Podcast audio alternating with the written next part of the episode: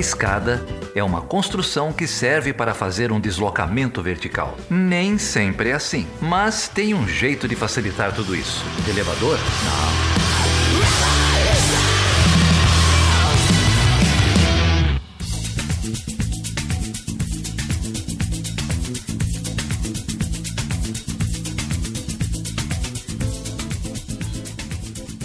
Então, Felipe, estamos aqui numa segunda-feira chuvosa aqui em São Paulo. Tá chovendo aí em Uberlândia, não? Não, no Cerrado não, não chove nessa época do ano, infelizmente. É, mas no Nordeste chove, né? Mandar nossa solidariedade é pro pessoal uhum. lá no Recife. Mas estamos aqui para falar de um evento agora no fim de semana, domingo que passou, tivemos eleições na Colômbia. A gente já gravou alguns podcasts aqui sobre, sobre a Colômbia. Dessa vez a gente recebe aqui a Fernanda Nancy Gonçalves. Fernanda é professora da graduação na Unilassalle e na UFRJ, ambas no Rio de Janeiro e pesquisadora do Observatório Político Sul-Americano e do Núcleo de Estudos de Agendas e Atores de Política Externa, o OPSA e o NEAP, ambos lá do IESP da UERJ. Tudo bem, Fernanda? Prazer ter você aqui com a gente. Tudo bem, obrigada, Geraldo, pelo convite. Felipe também, prazer estar aqui no podcast, contribuindo, escuto vocês, gosto muito, então, uma alegria. Obrigado, Fernanda. E junto com a Fernanda trouxemos o colega dela, o Andrés Londonho Ninho. O Andrés está falando com a gente lá de Bogotá. Ele é professor professor da Escola Superior de Administração Pública e também é pesquisador no OPSA e no NEAP. Tudo bem, Andrés? Tudo bem, Geraldo e Felipe. Obrigado pelo convite. Obrigado, Andrés. Muito legal ter vocês aqui. A gente está tentando inaugurar essa parceria com o OPSA, fazer mais programas sobre a América do Sul, falar mais da, re da região, dos nossos vizinhos. E acho que é muito importante a gente refletir agora essa, essa eleição na Colômbia, como a gente vai conversar aí, podem até ter alguns reflexos é, no, no, continente como um todo e no contexto político brasileiro é, no segundo semestre de 2022. Mas antes da gente falar disso, queria pedir para vocês é, falarem um pouquinho do, do contexto né, político, social na Colômbia. A gente teve aí o, o final do governo do Ivan Duque, um pouco o herdeiro do, do Uribe, né? Como que foi esse, esse governo do Duque que está saindo, tá saindo da presidência com muita reprovação, né? Um governo muito pouco popular. Como tem sido esses, esses, últimos anos aí na Colômbia que levaram a essa eleição? Bom, acho que eu posso começar falando um pouco da, da visão de quem estuda de fora, e aí depois a gente ouve quem vive né, no país para complementar. É, o governo do Ivan Duque é engraçado porque eu acompanhei essa eleição em 2018, inclusive fiz o monitor eleitoral do OPSA, né, da, das eleições presidenciais, e depois fui acompanhando o governo, junto com a Andresa, a gente escreveu, cobrindo um pouco dos protestos sociais que começaram a acontecer, e o Andrés continuou é, acompanhando os protestos, não apenas academicamente, mas no plano prático também, porque ele já tinha retornado a Bogotá, então vai poder fazer esse, essa visão né, de quem viveu esse período especificamente lá. Mas esse período do Ivan Duque foi um período realmente conturbado é, do ponto de vista político, econômico, institucional na Colômbia. Primeiramente, eu acho que vale a pena lembrar que nas eleições passadas, em 2018, quando ele foi eleito presidente da República, é, quem ficou em segundo lugar e que foi ao segundo turno com ele foi exatamente o candidato da esquerda agora, né, do Pacto Histórico, que é o Gustavo Petro, que na ocasião não conseguiu se eleger, né, então ficou em segundo colocado. E naquela eleição, o assunto principal, que dominava a pauta política, a pauta eleitoral, era o acordo de paz que tinha sido firmado com as Farc em 2016, no governo do Juan Manuel Santos,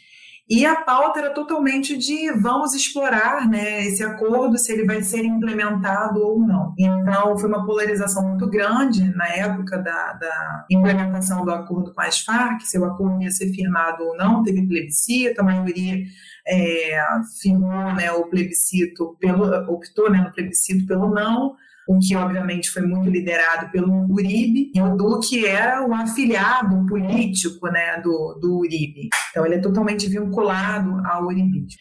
E naquele momento em que os acordos de paz tinham sido firmados em 2016, a revelia né, do plebiscito, porque ele foi renegociado é, pelo governo com as Farc, levando em consideração as opiniões do plebiscito, etc., o que o Ivan Duque ele tinha ali muito claro na agenda dele era o conservadorismo e era uma postura muito negativa com relação à implementação dos acordos. Não é que ele dizia que não ia implementar, mas ele dizia que ele ia modificar. Né? Então, ele agradava muito a uma parcela conservadora da população e que tinha, de fato, é, votado no plebiscito do acordo de paz pelo não. Só que de 2018 para cá, muita coisa mudou, né? E o principal é que o Ivan Duque pegou uma sociedade colombiana num momento muito mais complexo. Complexo do ponto de vista econômico, porque a Colômbia sempre foi um dos países mais estáveis da região, economicamente, né?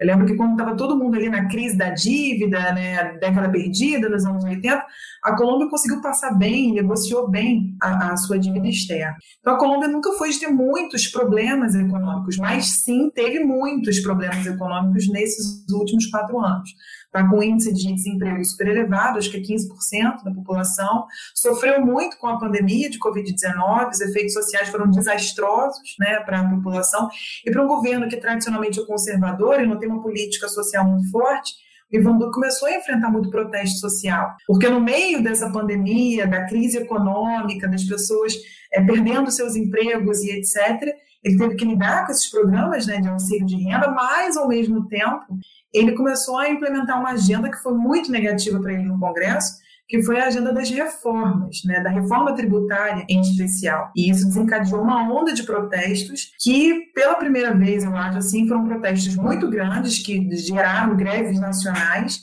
aglomerando vários setores da sociedade. Então, não era um setor indígena que estava ali fazendo uma manifestação social, não era um setor trabalhador específico, ou não eram movimentos sociais específicos de campesinos, por exemplo.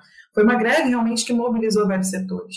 E ele teve que lidar com isso. Eu acho que ele não contava, de fato, né, com a pandemia, com seus efeitos nefastos sobre a estrutura social do país e politicamente ele começou a enfrentar muitas dificuldades para governar também.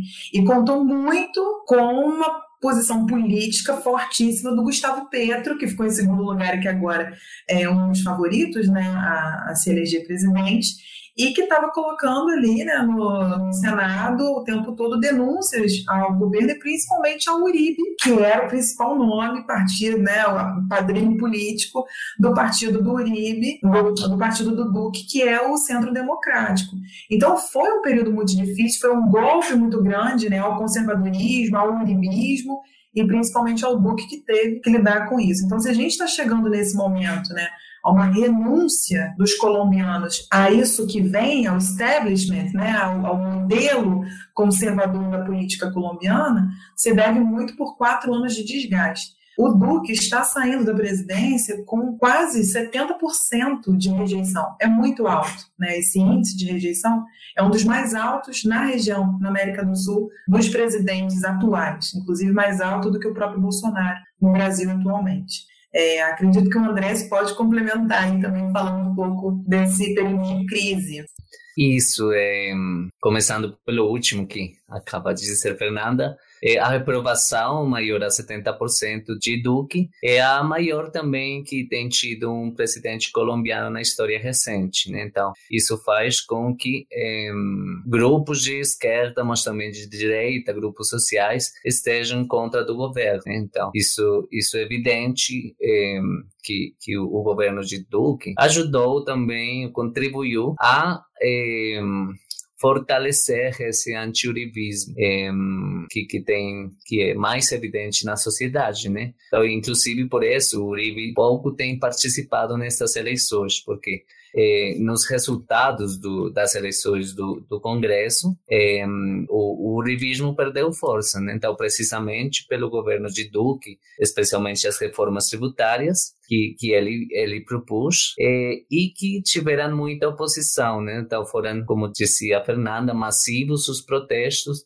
em 2019 e depois, especialmente 2021, que foram os protestos eh, mais grandes em várias cidades do país eh, e que não tinham um antecedente assim imediato, né? Foi, foram mais eh, grandes e massificados. E isso também é, ou, é, no mesmo momento que eram, eram, estavam esses protestos, eh, houve várias denúncias de violência policial. Eh, então, isso faz com que o governo de Duque tivesse eh, essa deslegitimidade não somente no nível doméstico, mas também no nível externo. Né? Então, a Corte Interamericana, de fato, pesquisou e e, e, e, indicou que haviam vários abusos da polícia nos protestos e o que, te, e o que tem feito o governo de, de Duque é, é, rejeitar esses relatórios é, da Corte Interamericana e também das, da, da ONU por causa do,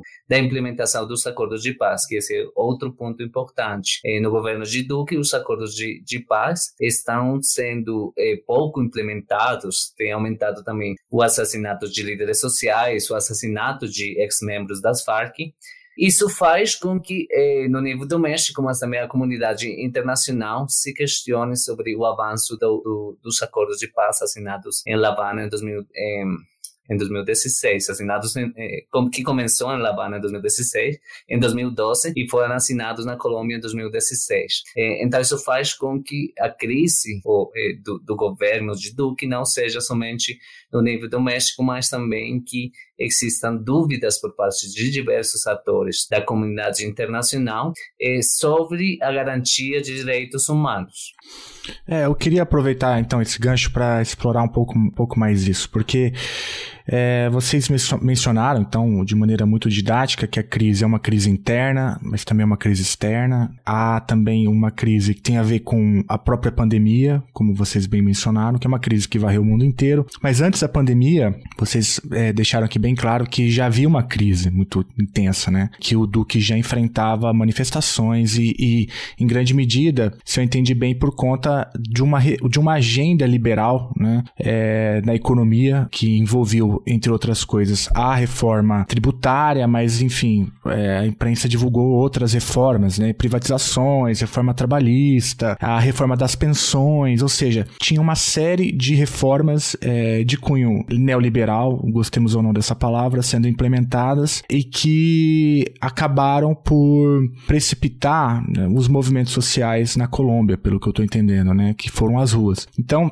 é isso, essa combinação é correta, além da pandemia, claro, porque a pandemia, é, de fato, ela contribuiu para a rejeição de inúmeros governos, mas nesse patamar que vocês falaram, 70%, nem o Bolsonaro aqui enfrenta, né? É, e, ou seja, tem outra explicação que não a pandemia para essa rejeição. E pelo que eu estou entendendo, então tem um pouco a ver com essas reformas neoliberais, que pelo que eu entendi, teve impacto social negativo, não só do ponto de vista, né, da discordância das agendas, mas do ponto de vista da distribuição de renda, do, do poder de compra do salário mínimo mínimo, parece que também teve um revés aí, né, para a população colombiana.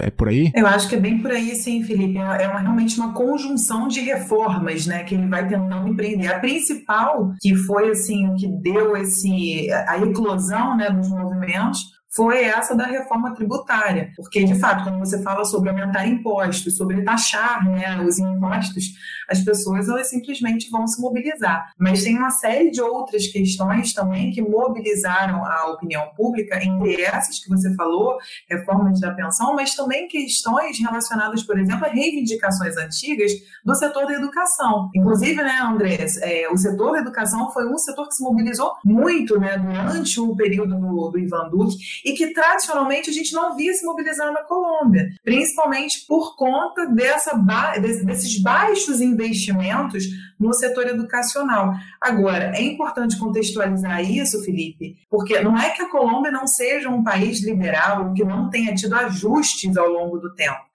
mas é porque agora a agenda política colombiana ela dá mais espaço para que esse tipo de tema venha à tona e de fato possa né, é, ocupar não espaço apenas nos jornais, na opinião pública, mas no próprio Congresso. Porque não é mais só aquela questão muito baseada né, na, nas discussões sobre o papel da polícia, o papel dos militares, é, enfim, as condenações que eram feitas né, de guerrilheiros, perseguições, questões extrajudiciais, se você vai ou não vai enviar né, determinado é, militante, membro de guerrilha, para extradição e por aí vai. Hoje a gente tem questões muito mais complexas podendo ganhar espaço e relevância na agenda política colombiana. E, de fato, isso levou, esses movimentos também para a rua. Né? Agora a gente está numa nova etapa da nossa sociedade, da nossa política. Então, acho que isso deve ser levado em consideração, essa conjunção toda,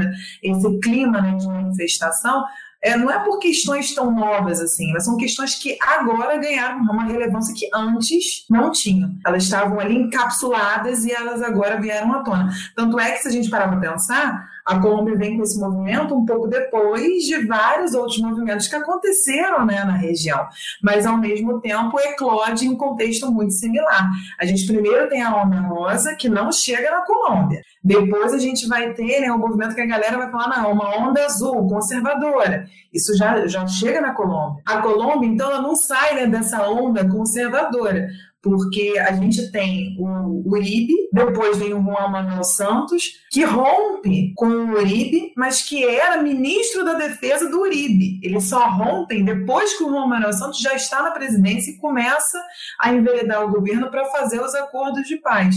Mas a chegada do Duque é de fato né, um conservadorismo extremo. Então, assim, se a gente parar para pensar, a Colômbia ela não sai muito desse movimento. E agora que está chegando na Colômbia, é essa movimentação diferente né, de políticos mais da centro-esquerda no poder, no momento de reviravolta na região. Então, a gente vem é, observando a chegada de alguns líderes mais voltados né, à esquerda na região. Então, se a gente pensar no Boric, no Chile, se a gente pensar antes até na Argentina, no Fernandes e por aí vai, a gente está vendo esse movimento também de insatisfações e eu acho que dessas é, demandas populares de agenda social, novamente, tudo isso chegando a um momento semelhante ao da Colômbia, mas pela primeira vez na Colômbia, embora já tenha acontecido na região.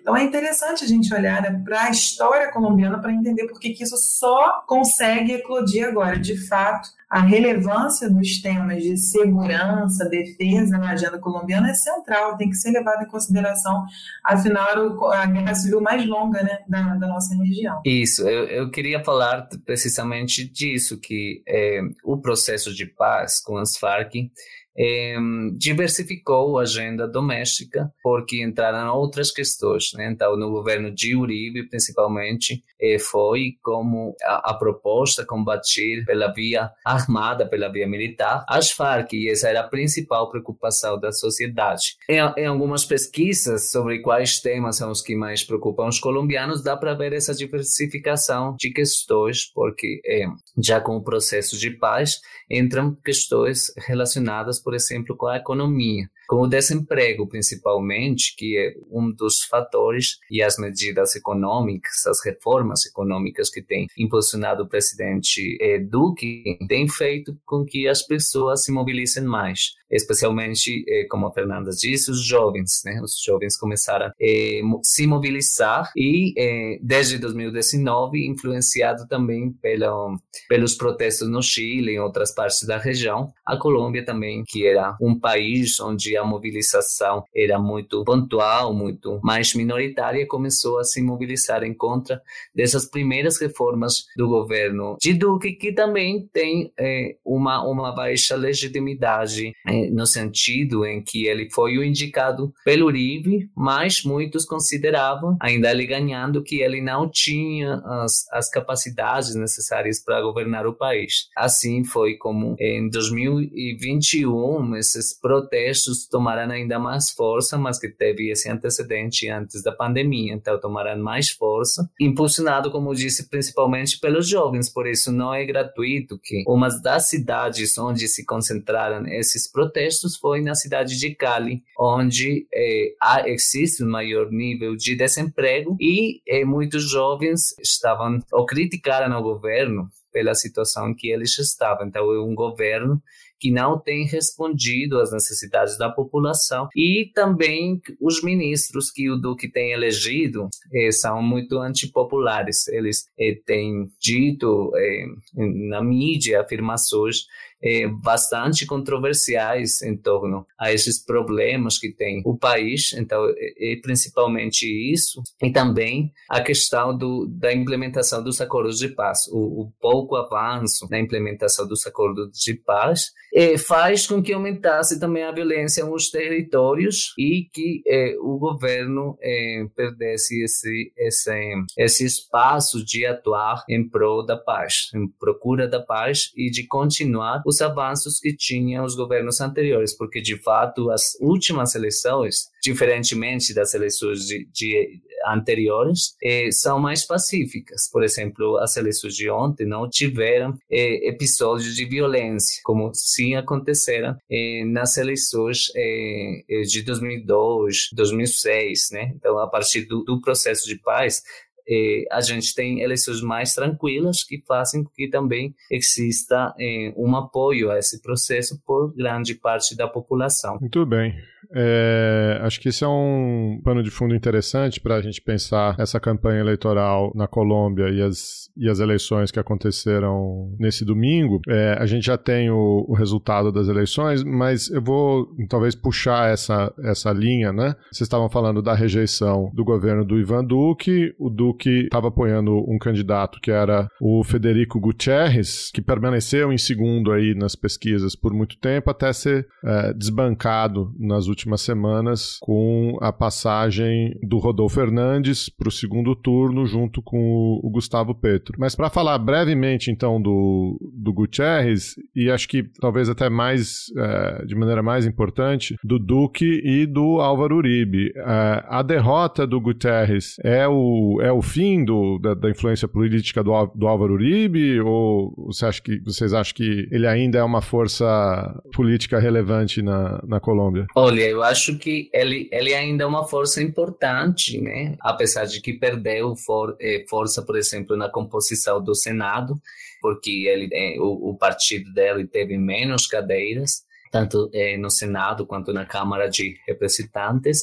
Eh, então, ele tem perdido força, especialmente eh, após o governo de Duque. E o, o que demonstra isso é precisamente que o fato de que Fico Gutierrez não passou para o segundo turno, porque Fico Gutierrez ele tinha se lançado como um candidato independente, mas era apoiado pelo uribismo. E, inclusive, vários candidatos durante os debates apontavam nisso, que eh, Federico Gutierrez representava essa continuidade que a população colombiana eh, não quer e que, eh, como demonstrado nas pesquisas, de reprovação precisamente estão em contra do, do, do modelo do autor governo. Né? Então, o fato de que Federico Gutierrez não tinha conseguido é, passar para o segundo turno demonstra precisamente esse menor poder do uribismo e por isso o Uribe tem estado é, contrário às eleições passadas, um pouco atrás. Não tem participado muito é, o Uribe dessas eleições, ele tem apoiado mais indiretamente, não tem falado tanto na mídia quanto como fazia antes, precisamente pelo maior descrédito que tem o uribismo no país eh, durante o governo de Duque. Eh, eu acho que ainda é uma força importante, né? Por exemplo, no, no Senado, eh, eles ainda tem 14 cadeiras, é, mais o, o, pacto histórico, que é a coalição do, do candidato Petro, teve 16. Né? Então, isso tem mostrado também como outras forças políticas estão ganhando maior importância no país e como o uribismo vai perdendo forças. Porém, é, ainda em algumas regiões, é, o uribismo é bastante forte e faz com que consiga mobilizar eh, vários votos em algumas regiões. Então, por isso, pode ser o, aparentemente o começo do fim do, desse urivismo tão forte que existia na Colômbia, mas ainda tem uma importância em distintas regiões do país. Bom, e, e aí a, a gente falou um pouco da força do Uribe, então, e mas o, o, o segundo turno ficou, como o Geraldo já antecipou, entre o Gustavo Petro e o Rodolfo Hernandes, né? E eu queria entrar um pouco nas duas figuras, se vocês toparem, para a gente poder entender um pouco, porque assim, posso estar dando um salto muito maior que minha perna, mas talvez o Brasil viverá um segundo turno não, talvez semelhante, ou, ou não, não idêntico, obviamente, mas talvez semelhante. E aí, gente, quem que é o Gustavo Petro? Ele é esse candidato de esquerda ou de centro-esquerda? Ele já foi candidato, né, algumas vezes. Como que ele chega agora, assim, né? Qual que é a principal agenda e, e ele tem chance? Eu acho que eu posso começar falando um pouco sobre o Petro, o Andrés pode complementar e o Hernandes também. É, o Petro ele é muito conhecido na, na Colômbia, não é de agora, até porque ele foi prefeito também de, de Bogotá, mas acho que a história dele é uma história que é bem é, conhecida, assim, dos colombianos, principalmente pelo passado dele, ele é um ex-guerrilheiro, ele foi do M19, foi preso também, e depois, quando é, teve o um acordo né, com o governo do movimento que ele participava, ele começou a ingressar na política e foi se tornando uma figura política é, bem reconhecida. Tanto que chegou a, a prefeito de Bogotá, né, a principal cidade.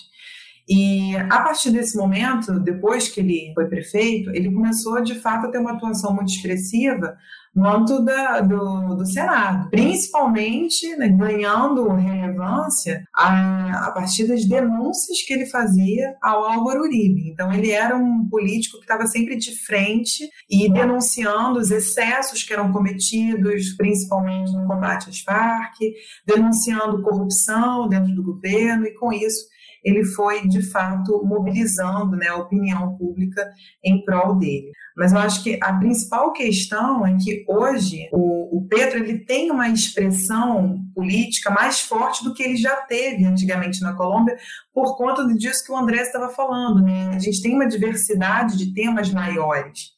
E ele exatamente aparece por defender é, um tratamento diferente do que os políticos tradicionais colombianos costumam dar a todos os temas principalmente o tema do modelo econômico. Como o Andrés disse, hoje um dos temas que mais importa na agenda colombiana é a economia. Né? Então, quando ele chega e ele fala, não, vamos modificar a economia, vamos modificar esse modelo tradicional, não vamos mais pensar em Estado mínimo, a gente precisa ter uma educação de qualidade, inclusive fornecida pelo Estado, vamos pensar na descarbonização, tornar a economia colombiana menos dependente do petróleo. Quando ele propõe também formas diferentes de fazer o programa, programas sociais que não dependam exclusivamente de do dinheiro do governo, mas que você possa contar com recursos que provêm de uma taxação da população mais rica, etc. Ele está introduzindo elementos ali no debate que antes, certamente, ele teria muito mais dificuldade de ter apoio do que hoje com a opinião pública colombiana mais aberta a esse tipo também de propostas e querendo, né, de fato, uma mudança na política colombiana. Enquanto, por outro lado, quando a gente olha para o Rodolfo Fernandes, que é um outsider, na verdade ele se vende né, como outsider, é uma figura pública bem controversa, acho que o Andrés pode falar até melhor do que eu, que ele está vendo essa campanha política feita via TikTok né, na Colômbia. Então o cara chega através do TikTok se colocando como outsider, como um cara que vai eliminar a corrupção. E assim, nesse ponto ele até se aproxima do Pedro, porque o discurso do Pedro também é esse, é um discurso anticorrupção.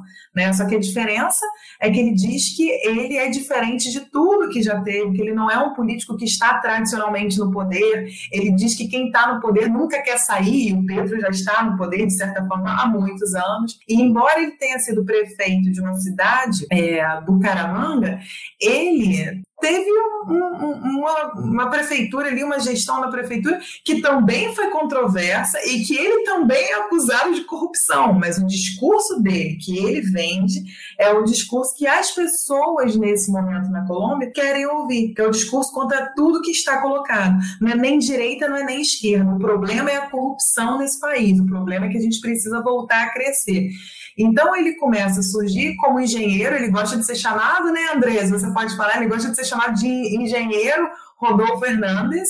É, ele fala muito da história dele, que ele conseguiu crescer por conta própria, né, como engenheiro, ficou bem sucedido ali naquela região. Então a ideia dele é essa, que as pessoas elas podem ser bem sucedidas, é um discurso populista, ele diz que como ele é um empresário bem sucedido, ele não vai receber salário, ele vai doar o salário dele, porque ele doava o salário dele quando ele era prefeito, é, disse que ia vender os aviões da, da presidência colombiana, então, ele faz uma série de, de propostas que são propostas populistas e que agradam as pessoas, mas é um perfil muito controverso, porque ao mesmo tempo que ele fala isso, ele diz que é a favor do, do, Estado liberal, mas ele também diz que é a favor de criar empregos na estrutura de Estado. Bom, ele também fala sobre taxar os impostos, né, com mais impostos, a população mais rica. Então, fica um pouco controversa, não sabe para onde ele vai direito. Então, eu acho que no caso dele, não é uma questão de direita ou esquerda, onde a gente consegue mais facilmente enquadrar é, o perfil do Petro. O caso dele é, de fato, uma pessoa que se vende com um discurso que é de um outsider, que está chegando na política para modificar e fazer a Colômbia melhor, e um discurso que se aproxima muito ao que a gente já conhece muito bem aqui na região, como, por exemplo, o discurso do Bolsonaro, ou o discurso do Trump, né? uma pessoa que vem de fora, fora desse establishment, para poder trazer mudanças de fato para o país e poder de fato agradar a população dentro daquilo que a população anseia, que é ter emprego, que é ter desenvolvimento e etc. Então é um discurso populista versus um discurso que é mais social, progressista. Isso, então, é, sobre Petro, é, ele, como falou, a Fernanda foi é, prefeito de Bogotá entre 2014 e 2015, não conseguiu terminar o governo de Bogotá é, por uma destituição que teve da, da Procuradoria pela, pela gestão do, do, do lixo na cidade. Então, eh, ele também teve, foi uma figura assim controversa quando foi prefeito e depois eh, ele, ele também eh, teve, foi candidato para a presidência. É a terceira vez que o Petro foi candidato para a presidência. Ele foi candidato em 2010, mas em 2010 teve o quarto lugar das votações. Em 2018 ele começou a ganhar força precisamente por liderar essa campanha em contra do durivismo, dizer não é somente a segurança a principal questão e é importante pensar nos programas sociais. Né? Então isso faz com que ele começou a ganhar força, especialmente em, em jovens e nessa campanha de 2022 ele tem muita força porque precisamente o governo de Duque, a crise do governo de Duque fez com que eh, muita população considere que é preciso um, uma mudança na política eh, colombiano. Ele não vem de partidos tradicionais, sim,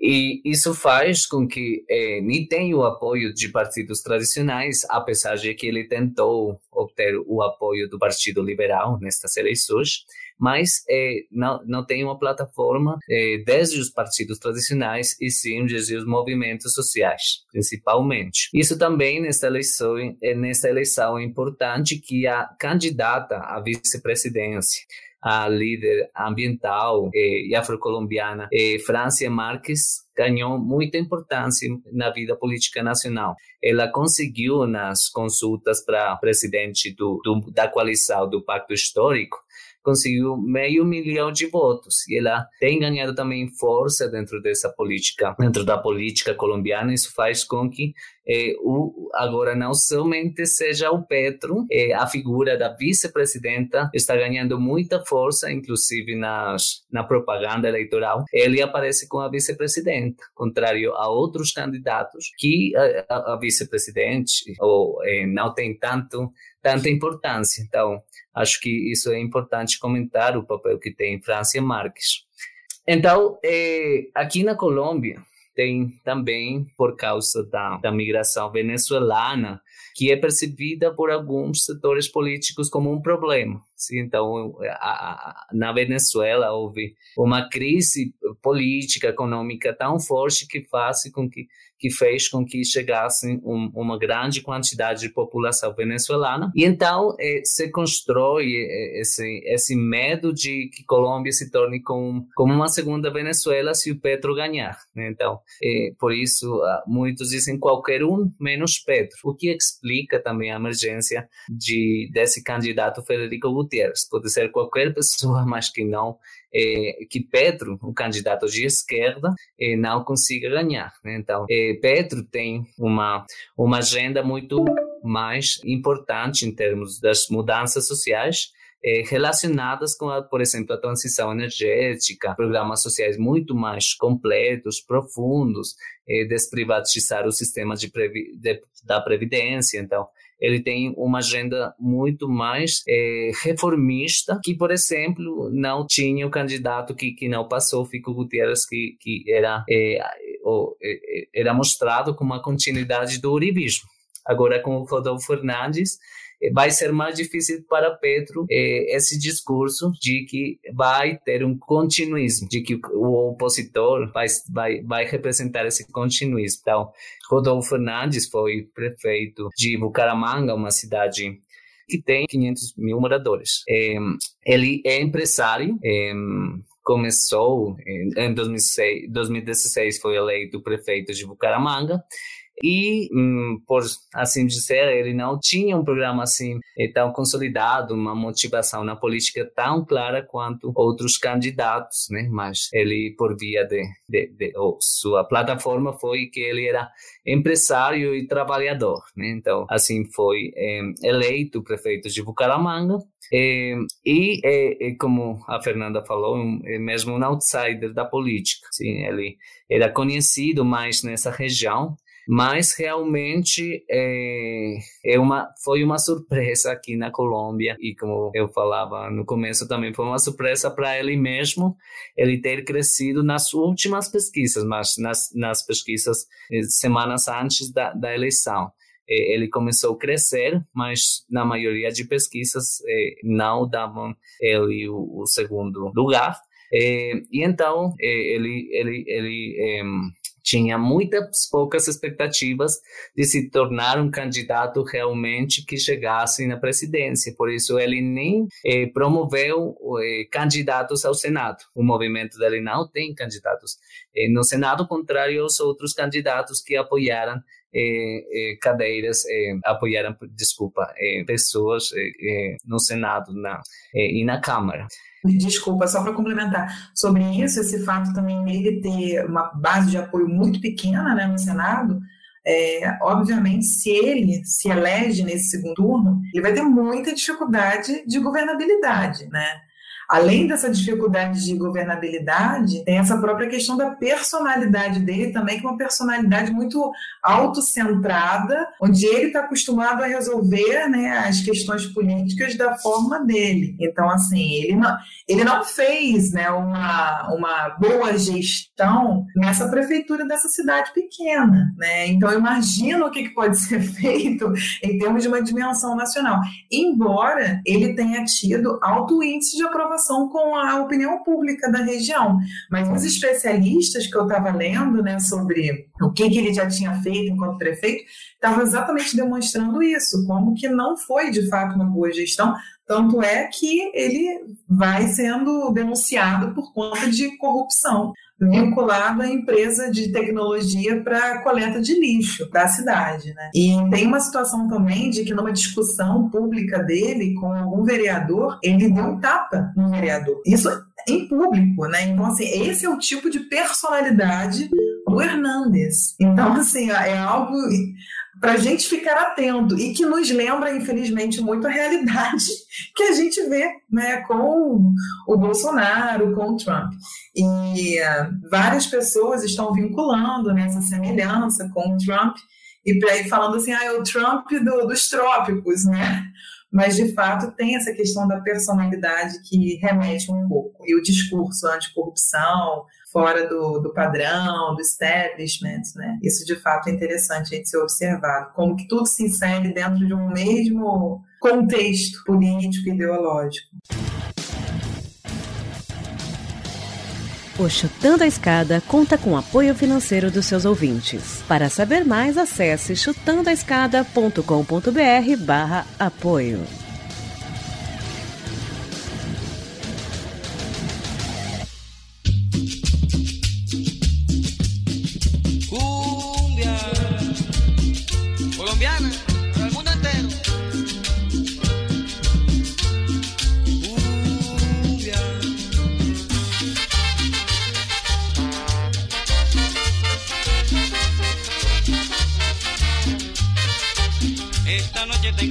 Bailar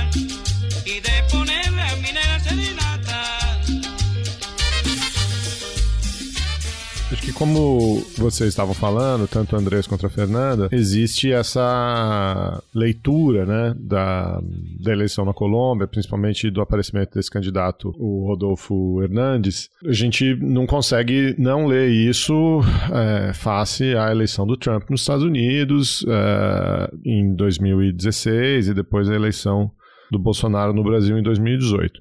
Agora, a pergunta que eu queria fazer, na verdade, são, são várias perguntas um pouco no mesmo escopo, né? Eu acho que uma delas é em, em que local no espaço-tempo está a Colômbia? Né? A Colômbia está atrasada em relação ao Brasil e aos Estados Unidos, ou a Colômbia é vanguarda do que a gente vai ver é, no Brasil no segundo semestre, né?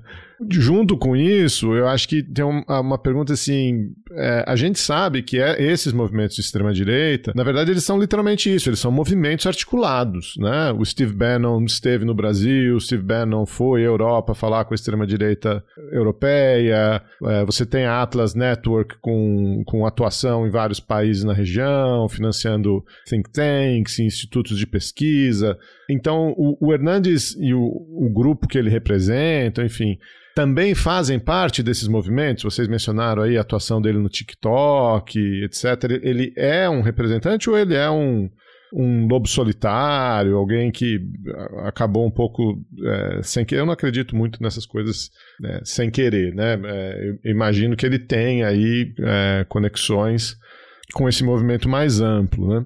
E aí acho que a, a terceira pergunta ainda nesse escopo da direita é o que, que acontece com o Uribe, né? Ou, ou, com os apoiadores do Uribe, ou com os parlamentares dessa direita tradicional na, na, na Colômbia, desse conservadorismo mais tradicional. Porque, como a gente viu aqui no Brasil, é, tem muito adesismo, né? É, na falta de uma liderança é, orgânica, o pessoal migra para o poder. Vocês estavam mencionando aí que o Hernandes teria dificuldade de governar sem ele, se, se eleito.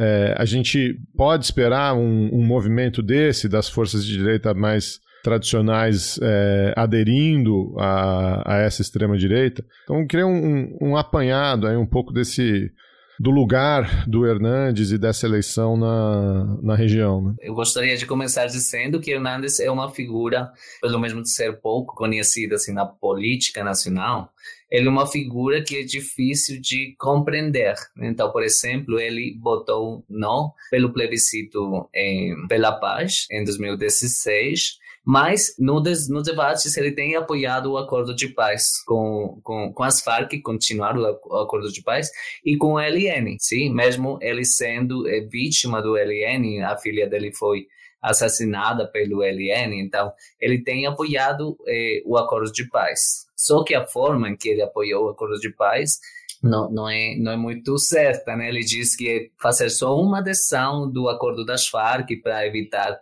eh, tanta burocracia e já fica pronto o acordo com o LN, né? Não é bem assim pela complexidade do, do conflito colombiano. É, então ele, ele é uma figura difícil de entender e inclusive contraditória, né? É, isso faz com que é, seja difícil saber algumas propostas como ele vai desenvolver. Ele ele tem, como dizia Fernanda, é, constituído a corrupção o seu principal discurso. Sim? É, mas não é claro como ele vai combater essa corrupção. Inclusive, ontem, no, no discurso de de Pedro, ele falou a corrupção não é combatida pelo TikTok, né? É, tem que, que ter uma mudança realmente eh, nas estruturas de, de poder e, e na Colômbia. Andrés, deixa, eu, deixa eu te interromper. É, eu li em algum lugar que é, essa eleição na Colômbia hoje está tendo um impacto da, do, do lavajatismo, da Lava Jato. A gente sabe que no Peru a Lava Jato teve um impacto muito forte. Isso também se manifestou na, na Colômbia, nesse discurso anticorrupção? É, é, é um pouco por aí? Isso. É,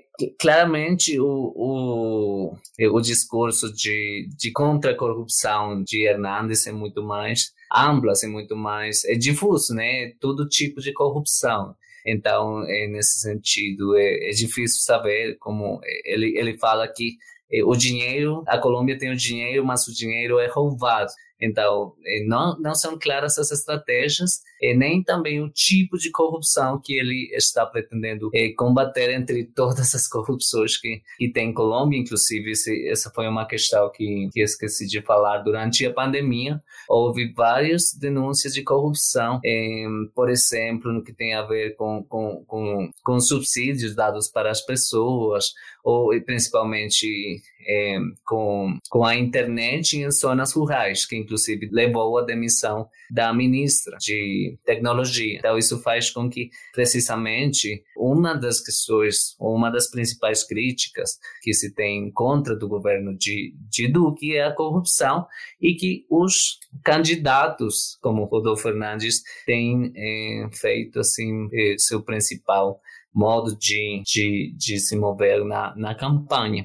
É, Rodolfo Fernandes tem dado como essa oportunidade de crescimento, contrário ao Petro, que tem um eleitorado mais definido, mas Rodolfo Fernandes tem muita oportunidade de crescer e muitas pessoas, pelo que eu falei, que, que dizem qualquer um menos Petro, a gente não dizem, a gente não quer ser a segunda Venezuela, então é, preferem votar pelo Rodolfo, apesar do que ele tem feito, assim, apesar de fazer uso da violência, de dizer palavrões, de utilizar insultos, de bater a opositores, é, ele tem conseguido é, bastante apoio de várias pessoas, porque dizem é uma pessoa mais próxima da gente, que fala as coisas direto.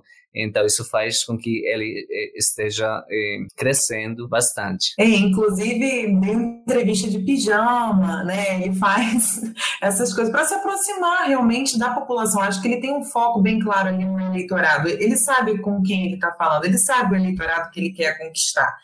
E ontem mesmo, depois da, do resultado das eleições, o Fico Gutierrez, né, que era apoiado pelo Uribe, pelo, pelos partidos tradicionais da Colômbia, que é o Partido Liberal e Conservador, já manifestou o apoio dele direto ao Hernandes. Eles não tinham, não, não tinham mesmo conversado, inclusive ele falou sobre isso, que eles não tinham falado, mas que não existia possibilidade na Colômbia que não fosse o Hernandes, pelos nossos filhos, né, pelo nosso país, por tudo a gente não pode permitir que a esquerda chegue ao poder. Basicamente, esse é o discurso, né? Mas, Geraldo, levando em consideração assim esse discurso difuso do Hernandes, é muito difícil a gente pensar, e acho que os especialistas também que conhecem mais da, da dos bastidores ali da política colombiana também vem veiculando isso. É difícil a gente pensar no Hernandes como essa figura tradicional da extrema direita. Por mais que a gente saiba que ele é um conservador, é, ao mesmo tempo que ele é conservador, ele dá sinais confusos. Então a gente não sabe até que ponto ele é tão conservador assim. Porque se ele fosse tradicionalmente um político conservador, ele não ia estar nem ventilando na sua proposta de campanha presidencial a possibilidade de um acordo com a ALN. Porque não é com os conservadores que ele estaria falando. Os conservadores iam falar: não, você não tem que ter um acordo de paz com a ELN. Então, ele mesmo acho que não tem tanta clareza de qual é o espectro político dele. O que ele quer é, de fato, se eleger. E realmente ele não acreditava que ele conseguiria. Mas é aquilo, né? Quem não sabia onde ia votar e que não queria votar nem na direita nem na esquerda, migrou para ele, que era uma terceira via. Então ele vem muito como essa terceira via. Mas se ele está com esses movimentos mais amplos de extrema direita, inclusive por estar utilizando o nome social e etc., até o momento isso ainda não está claro. Não, a gente não tem essa clareza desse movimento por trás. Ele está chegando bem, de fato, como um outsider nesse momento. O Fico Gutierrez, de fato, não imaginava que isso aconteceria. E o Petro, eu tinha lido algumas notícias né, de membros da, da campanha presidencial, gestores da campanha dele, dizendo que para ele seria muito ruim um segundo turno com o Hernandes, que para ele seria mais fácil liderar um segundo turno com o Gutierrez, porque era muito clara a oposição, e que o Hernandes consegue falar com diferentes eleitores, né, com eleitores tanto da centro quanto da direita, e em alguns momentos ele pende para determinadas propostas de esquerda, quando ele diz assim, ah não, não é Estado mínimo, o Estado tem que funcionar, né, então a gente tem que dar emprego também com o Estado. É complexo. Bem interessante, né, a maneira como você descreve o, o Hernandes, ele a, a, gente ainda não, não sabe, né? Enfim, se há esse, esse caldo. O Geraldo até já falou aí que não acha que é a geração espontânea, né? Eu não, uso essas palavras, mas o modus operandi é muito semelhante, né? A mobilização do, da corrupção como um significante vazio, né? Como um conceito que pode ser aplicado praticamente a qualquer situação, ou em, e, e isso sem conteúdo, inclusive vocês mencionaram isso muito bem, né? Sem direcionar o, o que tipo tipo de combate à corrupção, porque não se trata disso, se trata de você mobilizar né, um discurso. A pauta da venezueliz venezuelização, caso é, o, o Petro seja eleito, também é uma outra, é um outro modus operandi, né? É, o próprio uso da rede social, desse tipo de linguagem, né? É, e vocês falaram, a gente não sabe exatamente qual é o projeto e tal. O fato de não ter um projeto também já é um projeto. Pode até ser inconsciente do, da parte do Hernandes, embora é, há controvérsias, né? Mas isso, isso faz parte de um, de um modus operandi. Ele tá navegando é, em um rio bastante, bastante conhecido, assim, aparentemente. Né? Claro. Inclusive, traços autoritários uhum. da personalidade, né? De uhum. não saber lidar com o outro, com a diferença. Isso. Você vê, você, enquanto prefeito, vai resolver um problema com o vereador dando um tapa, porque falou mal de algum membro da sua família, né? A gente é. conhece esse tipo de abordagem e, agressiva. E é, outro, é outra característica dessa, dessa extrema-direita que o Geraldo mobilizou aqui, que é essa masculinidade, né? Que essa virilidade, enfim, essa necessidade de se mostrar viril. E, enfim, pelo que eu ouvi do relato de vocês, o, o Hernandes tem bastante disso. Mas, Geraldo, você ia fazer uma uma, uma provocação mais ou menos Na verdade, eu ia, eu ia inverter a pergunta, né? O que a gente falou do papel do Hernandes nesse movimento de extrema de, de direitas, de extremas direitas na, na região. É, e aí eu queria saber o, o papel do Petro, né? É, a gente já mencionou aqui a eleição do Boric no Chile é, no ano passado. A gente está vendo aí um, enfim, um movimento aqui no Brasil, né? É, muito forte de uma mobilização do Centro Democrático é, contra é, o bolsonarismo, centralizado na figura do Lula. É, o Petro também entra nessa, nessa chave, vocês mencionaram aí que ele é, que ele é ex-guerrilheiro, enfim ele tem capacidade de, de fazer essa aglutinação. De, a, a, Fernanda mencionou que a onda rosa, né, nos, na primeira década aí do, do século XXI, não chegou na Colômbia. E agora, será que chega uma, uma nova onda, enfim, um, um novo renascimento aí dessas esquerdas? Eu acho que é, a, a história política da Colômbia tem estado marcada assim pela violência e é uma democracia muito é, muito frágil, né? Então é conhecido assim, inclusive os os, os presidentes, ministros sempre repetem que a Colômbia é a democracia mais sólida da região por não ter tido ditadura. É que uma falácia porque, é, por exemplo, exterminou a União Patriótica, na, um partido político, na década dos 90, assassinou, é, na Colômbia foram assassinados vários candidatos é, e, e, vários candidatos para a presidência. Então, isso faz com que é, seja um, um, um contexto muito difícil de, de, de pensar que existem garantias, existem condições para uma participação política mais ampla. Eu acho que foi com o acordo de paz, precisamente, que houve um aumento das garantias, embora vários é, problemas que continuam tendo assim, de, de corrupção eleitoral, é, mas faz com que Petro tenha maiores chances mais do que antes, também por, porque a população já também se cansou do mesmo discurso mais orientado para as Farc, para a segurança, e está pensando em outras coisas, né? Então, é, diferentemente, como como vocês falavam, de outros países latino-americanos onde houve um governo de esquerda, a Colômbia nunca tem tido um governo de esquerda.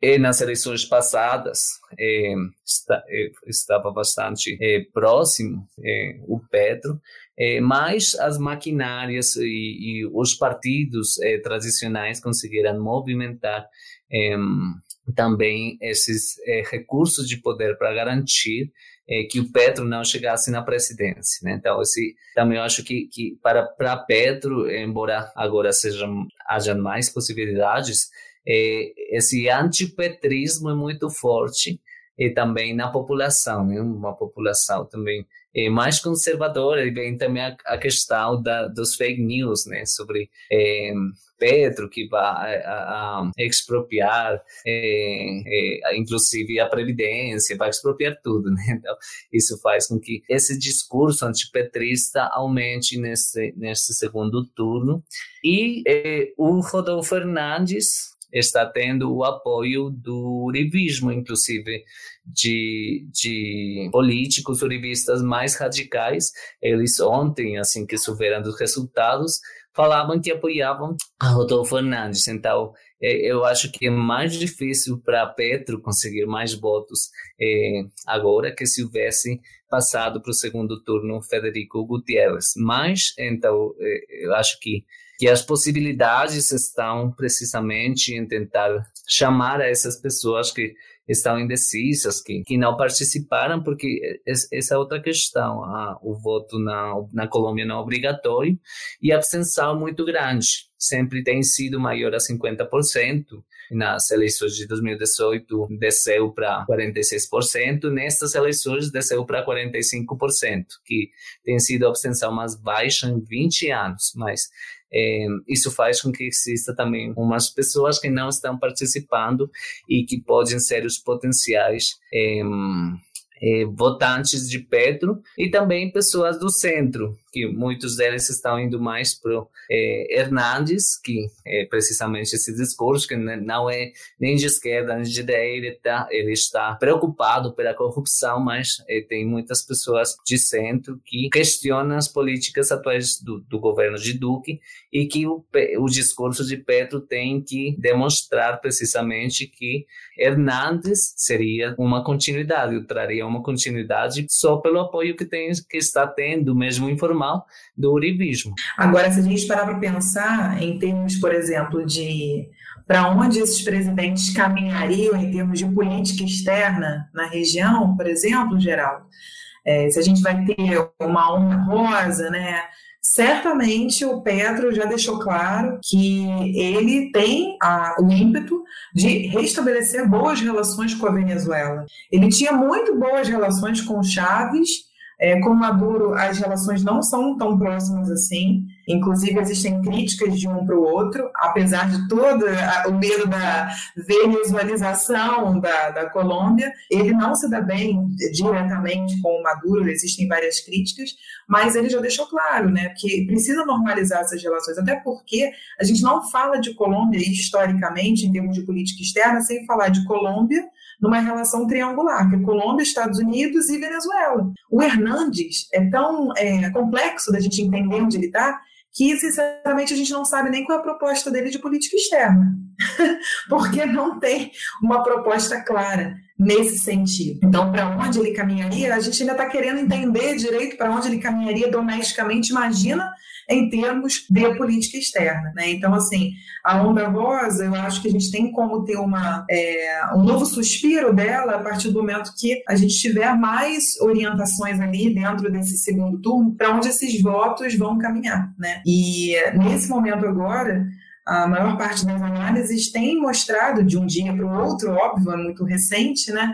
Que esses votos que estão sobrando, que ficaram agora, tendem a ir para o Hernandes porque eram os votos do, do Gutierrez, né, do Fico Gutierrez, mais da direita, e tem um outro também, que é o Sérgio Fajardo, que eu sempre falo com o Andrés, que era um, um político que eu acreditava que teria muito mais força né, e expressão nessas eleições agora, vide a, a história dele e a posição dele na eleição passada, mas que também ficou com pouquíssimos votos, não se posicionou ainda, mas provavelmente pode ser que a migração seja para o Hernandes também. Então, assim, a gente tem que esperar aí ainda para descobrir se a Colômbia vai estar na vanguarda ou não. A gente vai ter que esperar para saber para onde vai caminhar. Eu queria aproveitar então esse, eh, esse gancho aí da política externa, uh, embora a gente já tenha uma ideia baseada no que vocês mencionaram, né?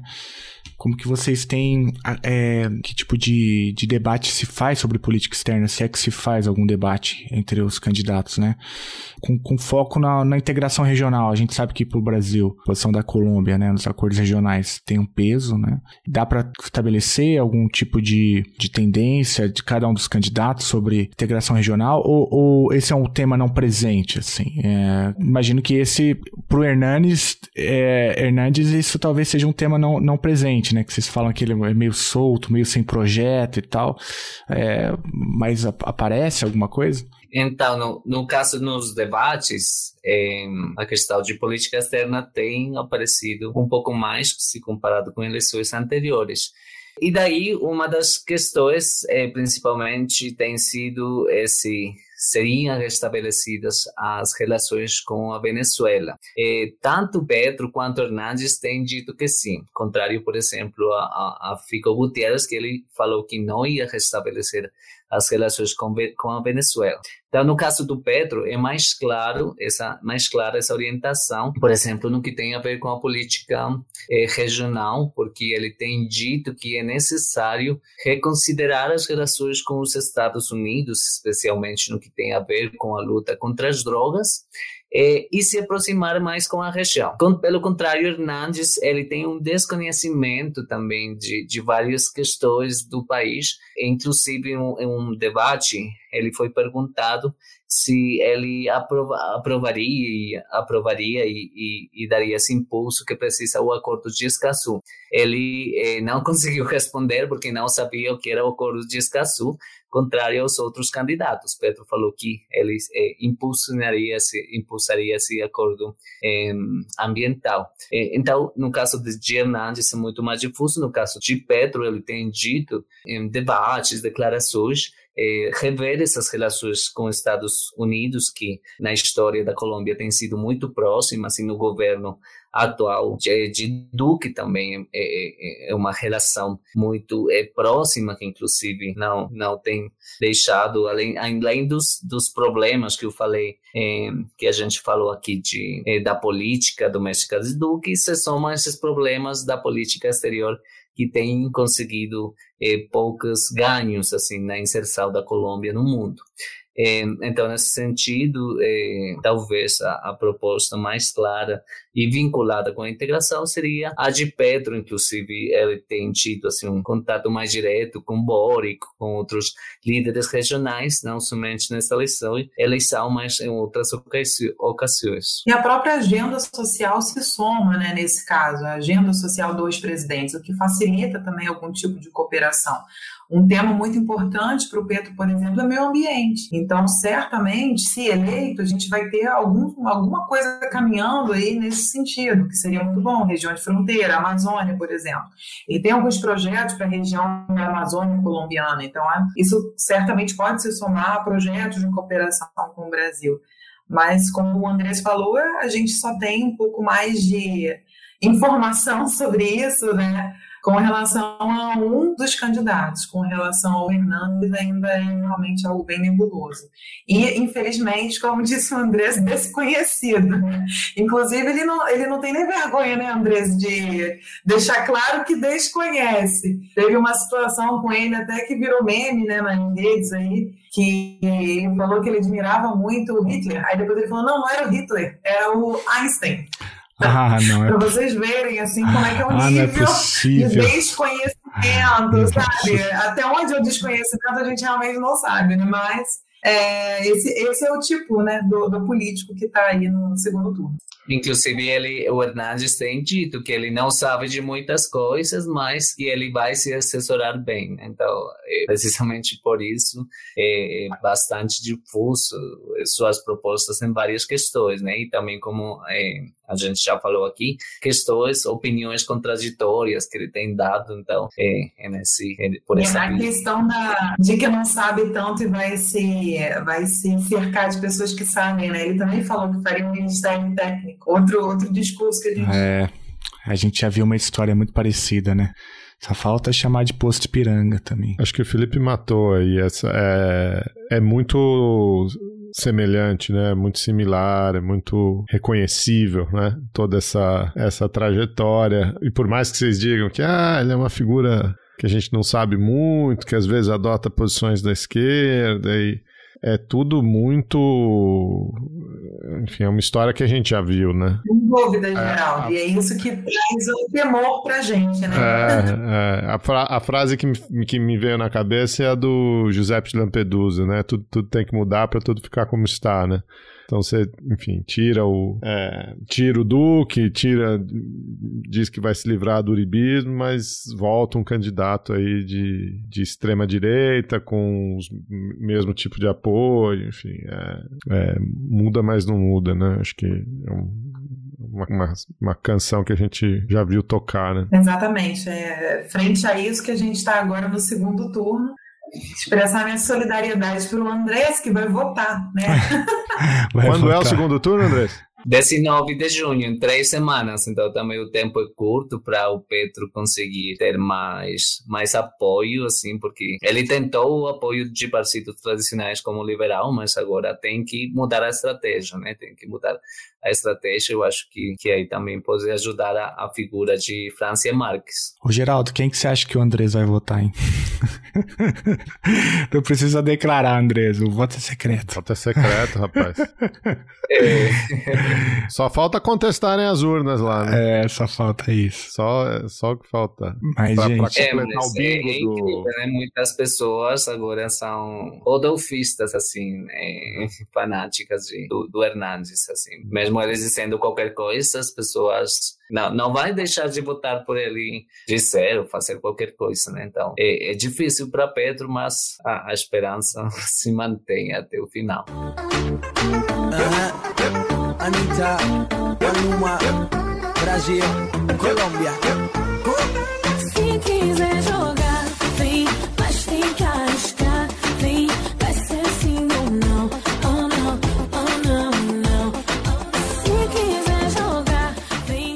Bom, gente, queria agradecer demais a participação de vocês aí. Imagino que essas últimas semanas vocês devem ter sido muito requisitados na, nessa chegada, nessa corrida aí ao primeiro turno. Tivemos uma surpresa. E o Andrés já deixou data marcada aí, dia 19, é, dia 20 a gente liga para vocês de novo para saber o que aconteceu, para pedir análise e queria agradecer muito aí, tenho certeza que nossos ouvintes uh, vão aprender muito com essa, esse panorama, esse voo panorâmico aí sobre, sobre o governo colombiano. Ah, eu que agradeço o convite. Ah, obrigada, Geraldo, obrigada, Felipe. De novo, agradecer o espaço, me coloco à disposição.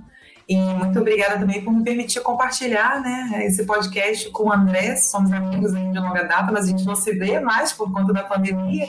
Então, são alguns anos sem se ver. É sempre bom estar nesse contato com ele. Alright, alright. Anitta, Maluma, Latino, Brasil.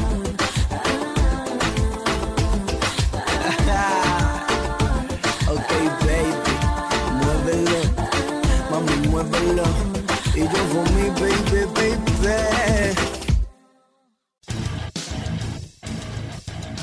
Você acabou de ouvir mais um episódio do Chutando a Escada. Para apoiar, acesse chutandoaescada.com.br barra apoio.